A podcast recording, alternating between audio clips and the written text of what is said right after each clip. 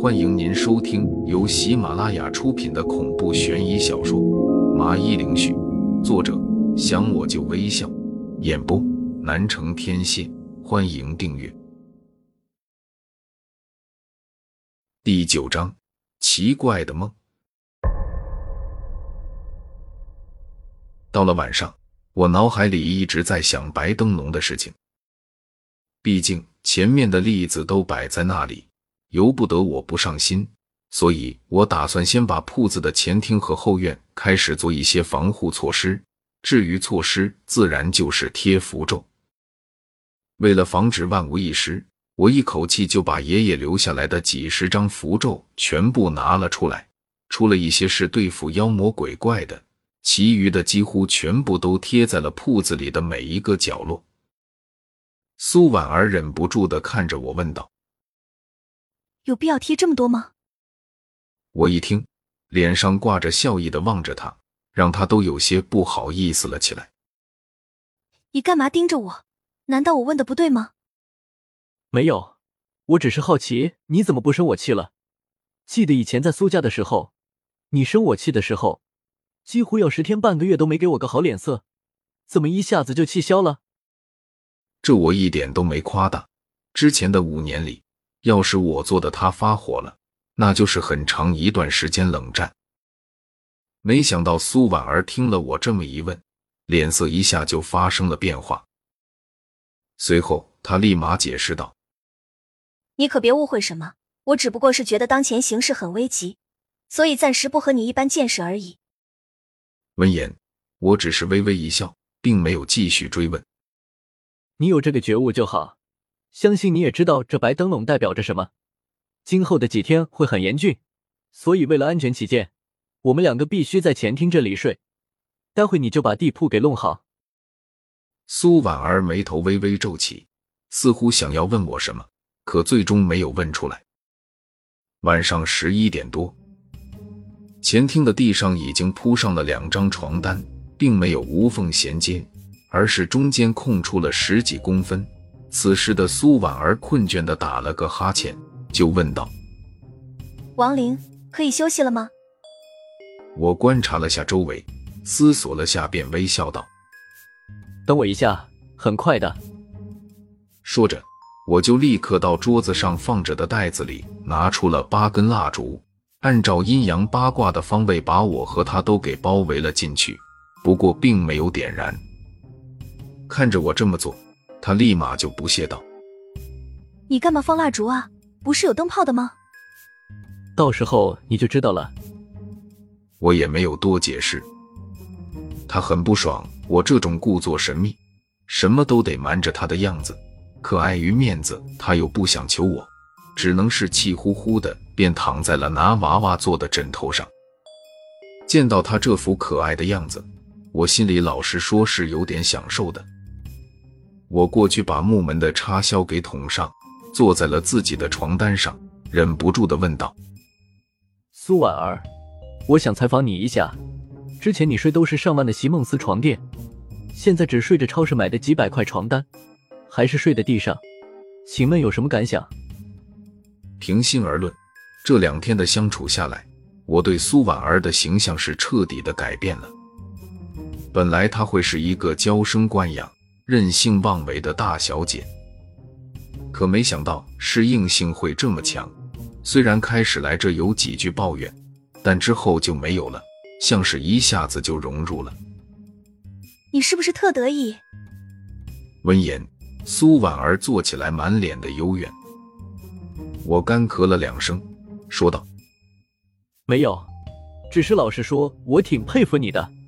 没想到你比我想象中还能吃苦。”听到我这么说，苏婉儿脸上浮现出一抹得意。哼，告诉你，本小姐可不是一个花瓶，让你想不到的地方还多着呢。嗯，我相信你肯定会是个让人惊喜的女人。他狐疑的看着我，问道：“你这话里有话啊？我感觉你好像有什么事情瞒着我。”没有，睡觉吧，这一次别跑到我这边了。我连忙的转移了话题，朝着他坏笑了下，就起身过去关掉了灯。王玲，你少自恋。早上那次是意外，我才不会喜欢挨着你睡。黑暗中，苏婉儿激动的冲我骂了一句，冷哼了声，也重新的躺了下来。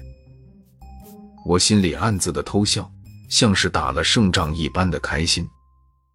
这里已经被我贴满了符咒，相信那女鬼也不敢贸然闯进来，一定程度上可以算是安全的。即便这样，我也不敢睡死。只是闭着眼睛假寐而已。不知过了多久，忽然听到后院里开始传来窸窸窣窣的声音，听着好像是老鼠，但又好像是什么东西摩擦着地面。不知为何，我的内心里开始隐隐不安了起来，感觉有点不对劲。声音过了一会消失了，我心想：难道是老鼠吗？等了将近三分钟。发现并没有异样发生，突然一声巨响划破了沉寂的氛围。只见被我关上插销的木门轰隆一声的就被打开了，一股强风随即灌入，都能听到呼呼的风声，一股寒意席卷全身，仿佛一下子就把周围的温度给降低了好几度。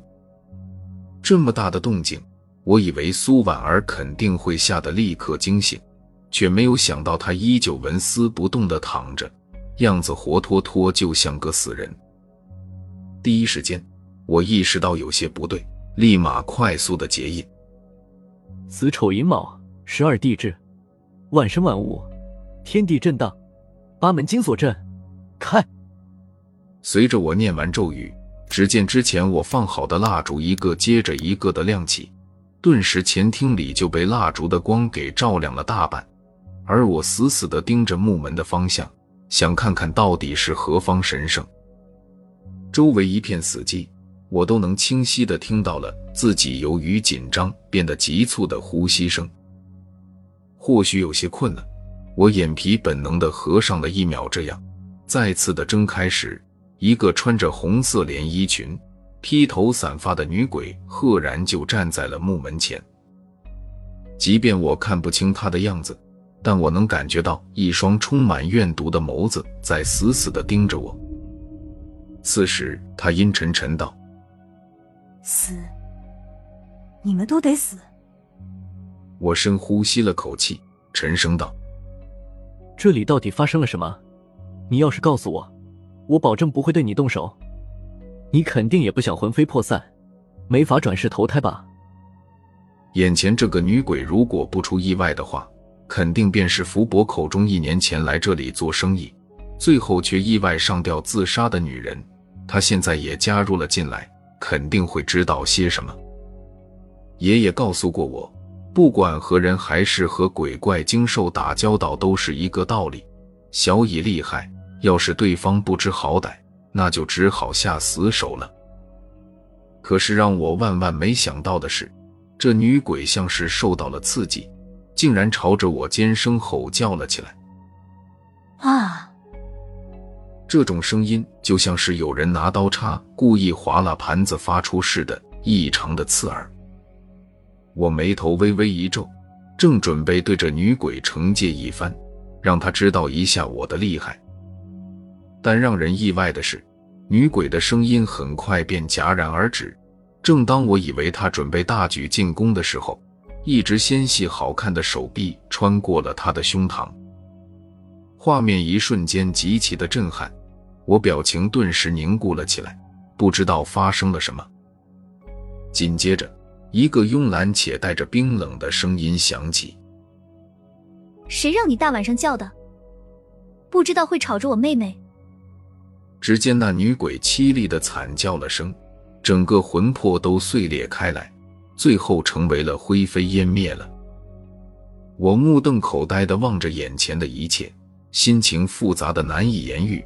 这居然一只手就把那女鬼打的是魂飞魄散了。不管是人是鬼，都是个极其恐怖的存在。